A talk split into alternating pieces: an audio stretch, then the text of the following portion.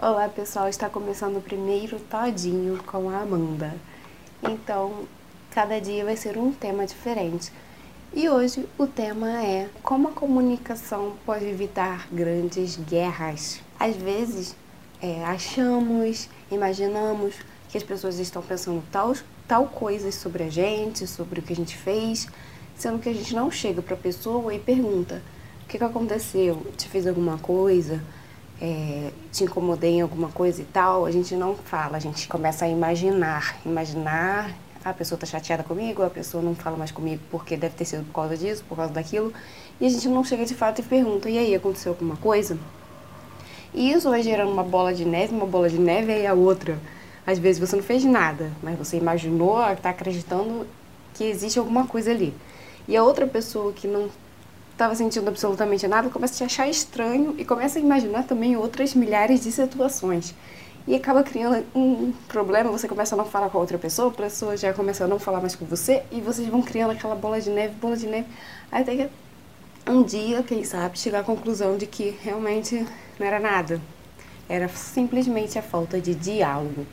E isso acontece em várias relações, entre pai e mãe, entre empregos principalmente, funcionário, chefe, outros colegas de trabalho, amizade, ou seja, a comunicação é essencial para conseguirmos lidar com a outra pessoa. E outros problemas que podem causar guerras, porque é conflitos de interesse, as pessoas, os políticos e tal, não chegam a um consenso, cada um vê só o seu lado, ou imagina que o outro quer tirar vantagem, então é sempre a comunicação a causa maior. Ou seja, a comunicação não, a falta da comunicação. Vamos, vamos dar uma situação no lar. Por exemplo, sua mãe detesta que você coloque o lixo na pia. Papelzinho, embalagem, você vai e joga na pia. Um exemplo.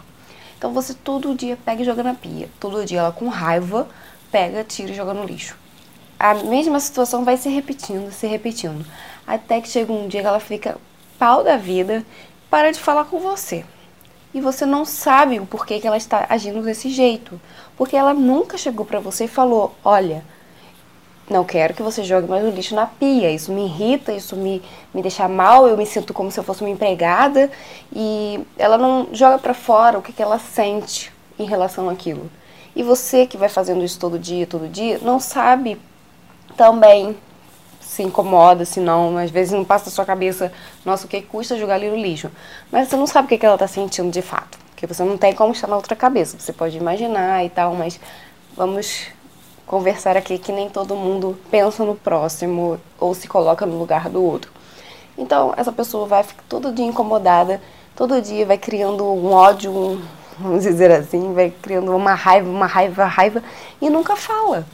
E você, por sua vez, não sabe disso. Então a pessoa explode com você e, e mesmo assim ela ainda não conta o porquê. Não era muito mais fácil ela chegar e conversar: olha, eu não quero que você jogue o lixo na pia. Custa alguma coisa você jogar no lixo? Eu me sinto mal, eu me sinto como se eu fosse a empregada da casa, eu me sinto, sabe? E dizer o que ela está sentindo para outra pessoa conseguir entender, se colocar no lugar dela. Agora, se você continuar jogando na pia, continuar fazendo o que ela já conversou, ela já pediu educadamente, você continuar fazendo isso, aí já é demais. Aí você não tem como reclamar se depois ela ficar de cara feia para você. Mas a comunicação é essencial para você saber o que a outra pessoa está sentindo e fazer com que ela pare de fazer isso e você pare de sentir raiva. Uma outra situação é no trabalho. Tem algum colega que fica sempre fazendo alguma brincadeirinha que você não gosta. Aí você vai e ri. Você não chega para ele e fala: Olha, não gosto desse tipo de brincadeira, isso me magoa. Você não fala isso. Então ele não sabe que você está sentindo isso. E todo dia ele vai fazendo aquela brincadeirinha, vai fazendo aquela brincadeirinha. E um dia ou você vai explodir, ou, sabe, você hum, vai parar de falar com ele, não sei. Mas a sua posição é chegar e falar: Pode pegar ele num cantinho, conversar com ele e falar: olha, não gosto desse tipo de brincadeira.